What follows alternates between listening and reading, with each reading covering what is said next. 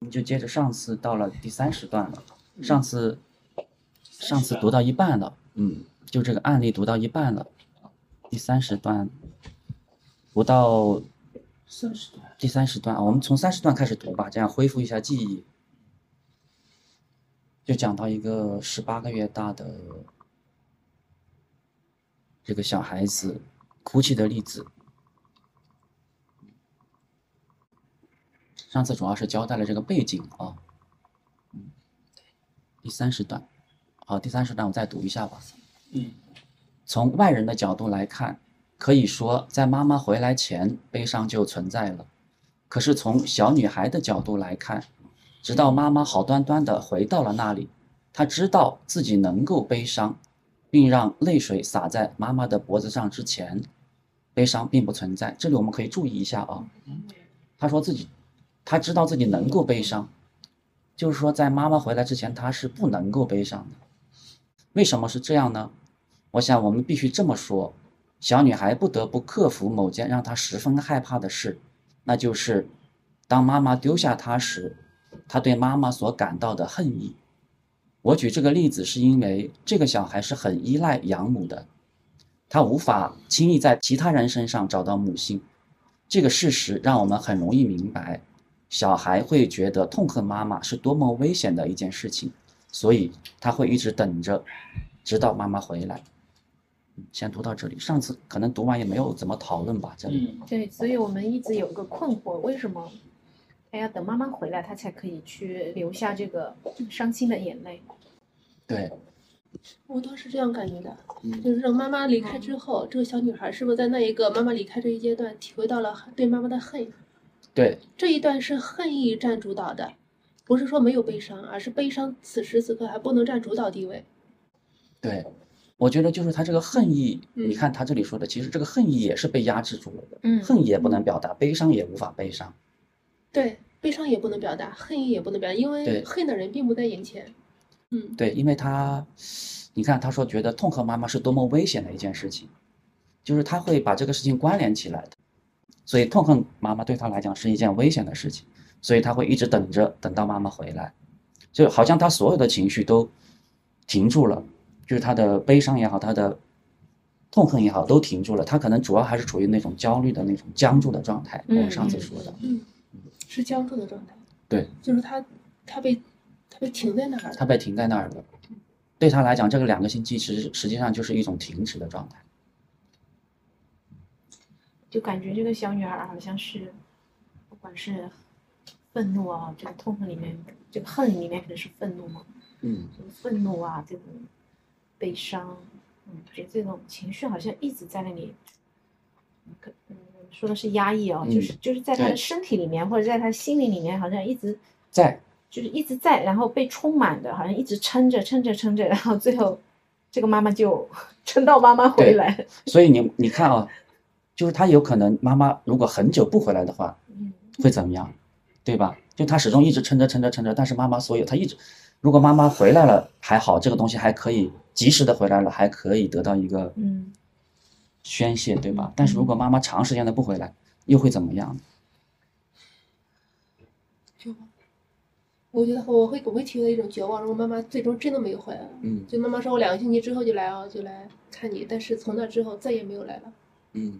对他那些情感出不来，他出不来，他就出不确来确实是对绝吧望，就是绝望。就那些情感出不来，就这个人，就是个小女孩，我就觉得就抑郁了吧。 我能想到的就是抑郁嗯抑郁对，抑郁还是一个相对来讲比较轻的，啊，我觉得啊可能比抑郁更加厉害了，可能。因为有些有些情感，你如果你如果表达不出来的话，其实是其实是挺挺难受的一件事情。嗯，是这种恨啊、就很复杂，是伤吧？心啊，对这种嗯。说不出来。对，你说说出来嘛还好，说不出来就一直在那酝酿酝酿，嗯可能就通过其他的方式表现出来了，反正说不出来。就能表现出来还算好，可能。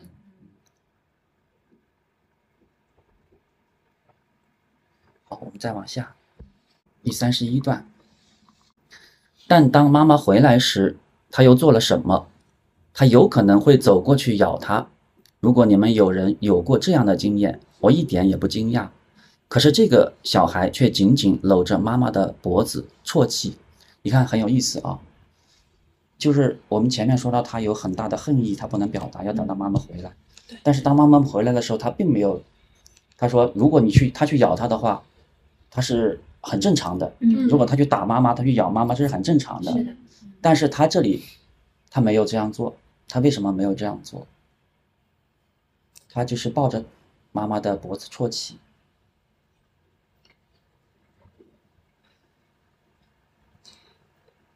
他我觉因为嗯，丽丽你说，你说你说，嗯因为他抱着妈妈的脖子啜泣的时候，其实是希望妈妈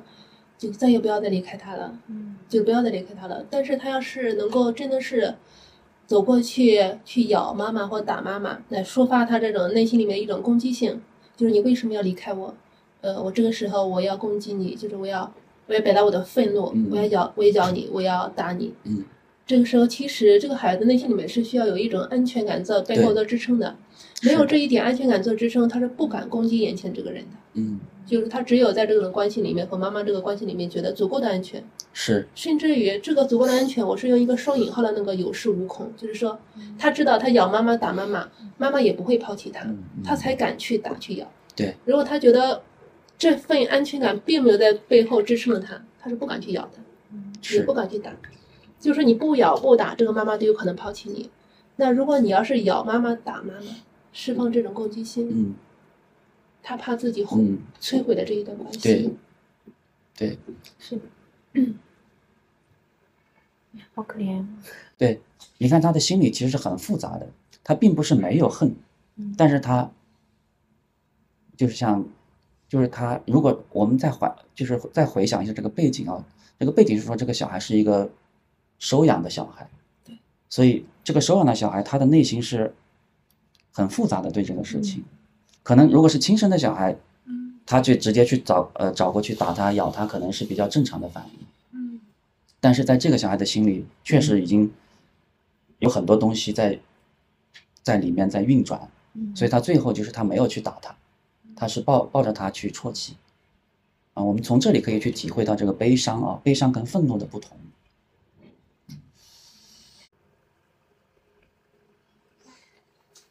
那我们继续吧。嗯，好，对于这一点，妈妈又该如何理解呢？我很高兴，妈妈没有把下面的这段话说出来，因为妈妈可能会说：“我是你唯一的好妈妈。”当你感觉到了因为我抛下你离开而对我产生的恨意时，你被吓到了，你为恨我而感到抱歉。不但如此，你还会觉得我离开是因为你做了什么坏事情，或因为你对我要求太多，或者是因为在我离开之前你就恨我了，因此你觉得是因为是因为你的原因我才离开的，你还以为我再也不会回来了，直到我回来，你搂着我脖子的时候，你才能够去承认这一点，是你心里的恨把我送走的，甚至在我走之前就有了。这段有点复杂，我们稍微理解一下。这里就是说到了这个妈妈的一种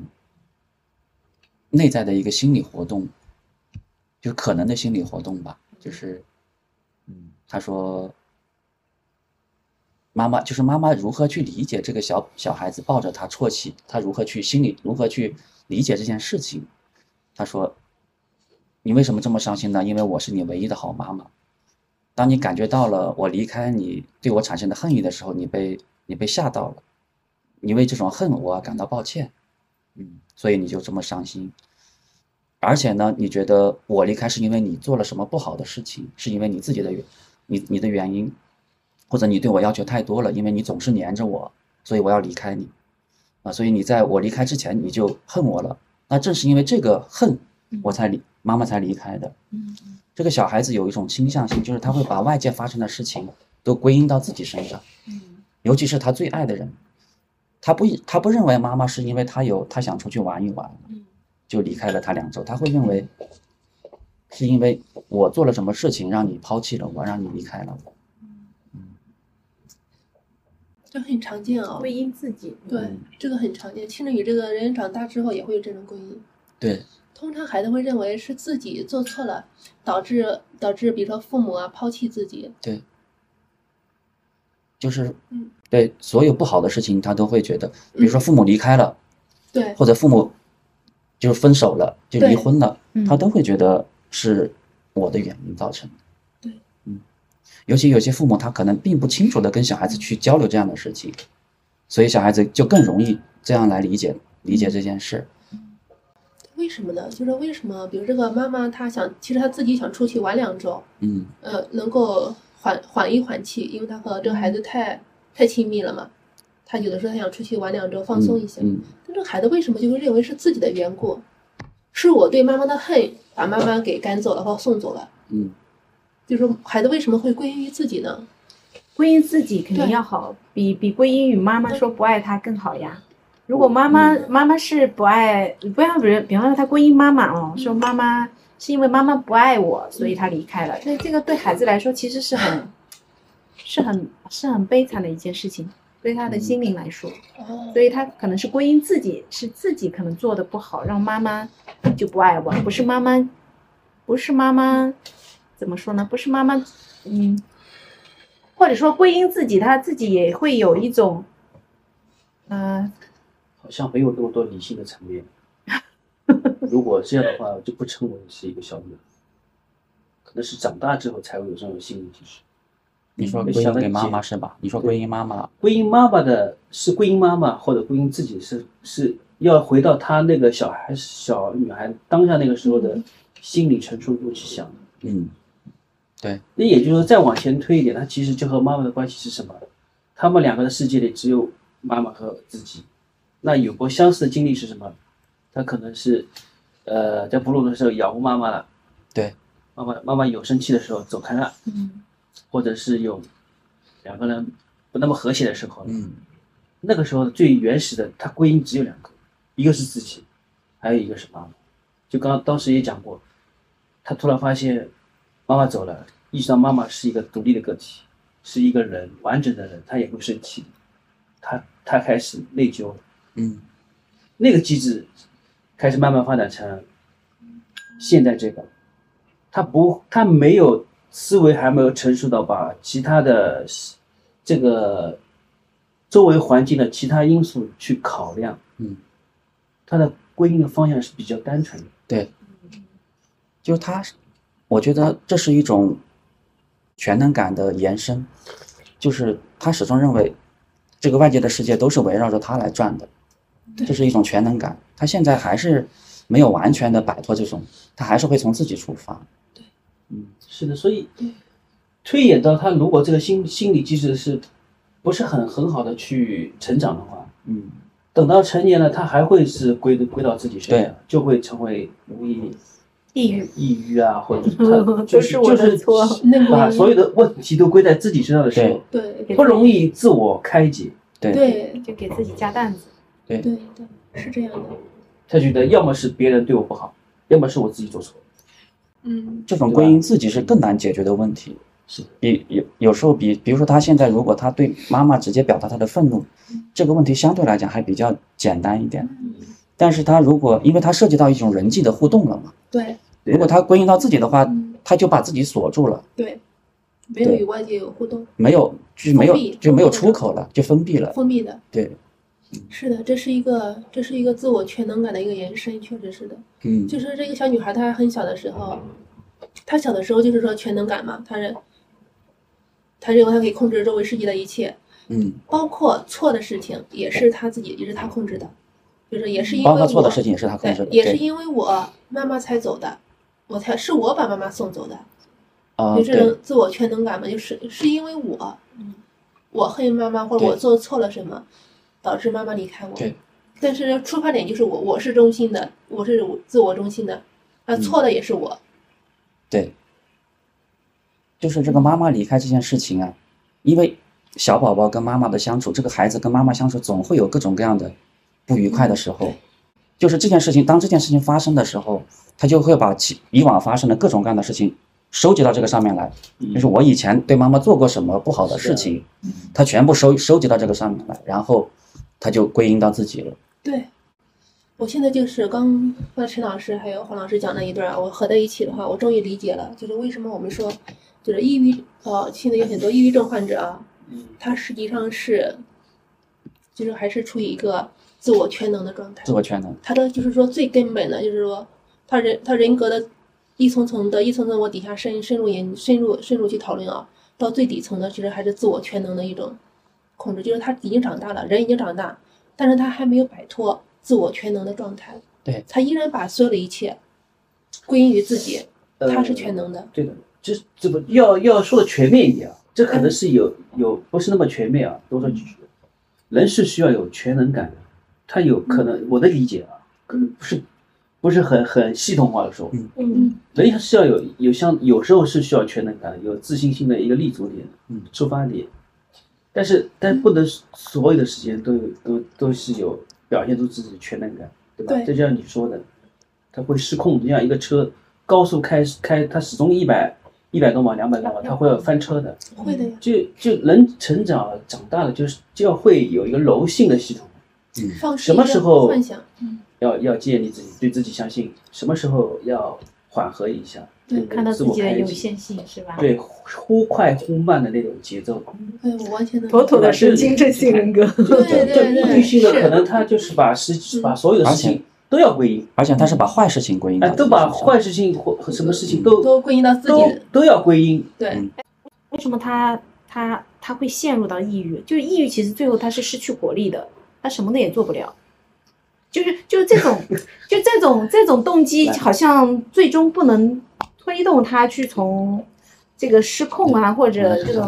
谢谢。有限中这种，或者说自我责备中出来哦。我可以给丽丽两个，就是嗯就是两个方面的解释吧，就是为什么她抑郁症患者他是想改善的，嗯想修复的，他却陷入了一个毫无活力的一个状态。嗯我是这样的，就是第一个第一个理解呢，一个方向是嗯，你要假设一个人，他把这个世界上所有的问题都扛在自己的身上，你可以想象啊，别别说就是我把这个，比如说我把这房间里的东西都扛在我的身上，我在我是无法往前走一步的，对嗯负担太重，我根本就走不了了。你可以你可以想象着，你把一些我我可能背背五十斤还可以，但你要过个来五百斤压在我的身上，嗯我会停在原地嗯而无法往前动一步的。嗯那个抑郁症患者他也是一样，他把所有的问题归归结于自己，那个负担，那个心理上的负担就会使他超超出他的负荷，是他没有他没有心理多余的心理空间再去解决问没题有了，能量了，没有能量去，没有没有能力，就是没有能量再去解决问题了，这是一个。第二个就是说，这个抑郁症患者他可能是一种自我全能的一个延伸，啊嗯，自我全能，他认为他自己是全能的，他可以解决的。对。但是就是陈老像陈老师所说的，他有些问题是他无法解决的嗯，那就是无解的问题，放在任何人的身上都是无解的。嗯，但是他不一样，他认为他可以解决，他能，他他以为是自他我能自我全能的一种延伸嘛，他没有放能下，他没有放下这他种，不肯放，他不肯放弃这个自我全能的幻想。嗯，他只要他一天不放弃，他就一天解决不了。因为这任何人都解决不了的。那这个就涉及到那个，就是最原始的那个自恋的自恋的部分啊、哦。所以说，抑郁症患者嗯他最根本的问题是自恋问题，他是一个全能自恋的。是是那我们就继续吧。呃，就是就是，还是还是我来读啊，还没读完。但当妈妈回来时，你用悲伤赢得了搂我脖子的权利。哦，sorry，嗯，我向上面一句有一个疑问，好，那能他能翻可以上可以去啊可以啊，当然，就是为什么温尼科特说还好妈妈没有说出这一段？嗯，这个这一点很有意 思。我就觉得这一段不是正是他理解孩子吗？是说他说出来让孩子，让孩子有额外的一些负担还是怎样？我觉得这一段其实挺好的。我想到这一段，嗯可以坐在，可以放在，比方说你跟来访工作的时候，嗯嗯可能你们之间也发生了这种移情嘛，嗯，就来访，就是比方你休假的时候来访就就一直撑着，然后嗯也也也也不怎么联系你，然后但是呢，你一回来他就开始噼里啪啦哭的不行，嗯，然后你可能就做做一个移情诠释，就说哦原来是这样这样，我觉得这一段就好像说的挺好的，你这个例子就非常好的说明了，嗯做妈妈跟做咨询是不一样的。嗯做咨询你是你是需要去言语化的，做妈妈不需要，做妈妈不需要不需要像一个咨询师一样。我们回到这个，我们回到英哎文，里面去那看，那我们回到英文里面去看，可能会更加理解这个。因为我开始看第一句话，我是你唯一的好妈妈。嗯当然，这也是他去体去去同理这个孩子的心情啊。嗯哦，这个唯一的好妈妈怎么不见了？在下面我们下面对还会回到这里来的啊，我们再往下读吧觉。得这段为什么他不建议妈妈下面说还有对，下面还有说到会说到这个，嗯就是保留这个问题啊。嗯嗯嗯。但当妈妈回来时，你用悲伤赢得了搂着我脖子的权利，因为你告诉我，你感到我的离开伤了你的心，这是你的错。事实上，你感到内疚，好像世界上所有的坏都是你引起的，尽管你只是我离开的一个小小因素而已。小宝宝是个大麻烦，可是做妈妈的本身就有这个预期，而且他们喜欢小宝宝是小麻烦。虽然你特别黏我，让我感到特别累，但是我选择了领养你，我选择了领养你啊，就是选择是我选择的，嗯，所以我我接受这个后果，我永远不会因为被你弄得太累就讨厌你。然后再把下面一段也读一下，第三十二段就可以回答刚才，就可以回到刚才那个问题上了啊。看，他说他有可能会说出所有这些，但谢天谢地，他没有这么做。事实上，他心中从来不会闪过这样这样的念头。他忙着抱着他的小女儿来哄 她们。怎么了？理解理解了吧？让我想想看，我还不是马 上能够 get 到，是说很多东西不用言语吗？就是这种哦，大概心里是这种感觉。如果你想象一下，这个妈妈跟他说了这么一大通话，我觉得这是比较奇怪的。是很奇怪，这是很奇怪的妈妈与女儿之间的对关系，是为什么会奇怪？习惯哪个？从小宝宝的角度觉得挺奇怪的。哦宝宝听不懂对啊，，从小宝宝的角度来讲，其实对挺奇怪的。对，要么这个宝宝要么听不懂。如哦果他懂的话，妈妈这么说的话，其实他不是他懂应不该懂，更能够被共情到吧？他就是，可能就是他更希望就是妈妈这样抱着他们，就是可能就是说你不用，确哎实这个不我用说能那理么解多的，。这个我对倒能确理实解，不需要就是说那么多其有时候你可能一个一个肢体的安慰比比他语言的安慰要胜过上千倍。或者说他是对使是用对的，的的，但是为什么时尚直播上千病？这个对的你在谈论的是这个问题。对的。也就是说，他妈妈在这个时候，他张开怀抱抱着他的女儿的时候，已经胜过以上这这几百个文字了，对胜过他们几千倍了。无言胜无声胜有声。因为这个时候，你看，事实上，他这个妈妈从来没不会闪过这样的念头，她忙着抱着她的小女儿来哄呢。这个时候，她以上这段文字的话是温尼科特的观察，不是妈妈的心理活动。对，妈妈在这个时候，她又给女儿恢复了这样一种连接。对，她又恢复了这种亲密的连接，她要抱着她女儿哄。他是他的重心在小女儿身上，对并不是说我要表达我的这个内心的东西给她听。对而且作为一个小女孩来讲，如果跟她讲这样的东西，如果是一个成年人来讲，可能还理好性分析理性分析理性啊，分析理性分析了，太理性了，这个就理性分析，这是一段确理实性分析的文字。对，这是理性分析这个这个这这个婴儿这个女孩女孩为什么这么悲伤，以及妈妈是如何理解她的悲伤的。这是一这是一段对，理性的这是分一析的个文事字。后的理性分析，嗯也并不是，就是妈妈当时也没有想这么多，但是她内心可能转过了这样的东西，但是她不一定把它非非常清楚的把它嗯，把把理它清楚把它的理把它用这个理性分析的文字表达出来。对。嗯，而且莫尼哥特的观点是说，他没有这样做更好一点，就是没有说出来更好。谢天谢地，他没有这么做。而啊是用了一个拥抱取代了以上这些文字，对不对？而对而不是说把这个把这个，而是站在这条女孩的面前，这个女孩的面或者前，或者然后或她者理或性者分析，，我突然想到，就是这个文字其实是一种距离，对。就这个文字是对是很拙劣的功底。文字文字对对文字造成了文字人跟和人之间更远的距离。没错你，讲那我一个拥抱是更更近的，对对对对，是这样，还不如去直接过去一个拥抱。对，更他的这个他这个沟通的信息是更加丰富的。嗯，好，那这一节我们就先读到这里吧。这一节的题目是一个十八个月大的孩子悲伤哭泣的例子。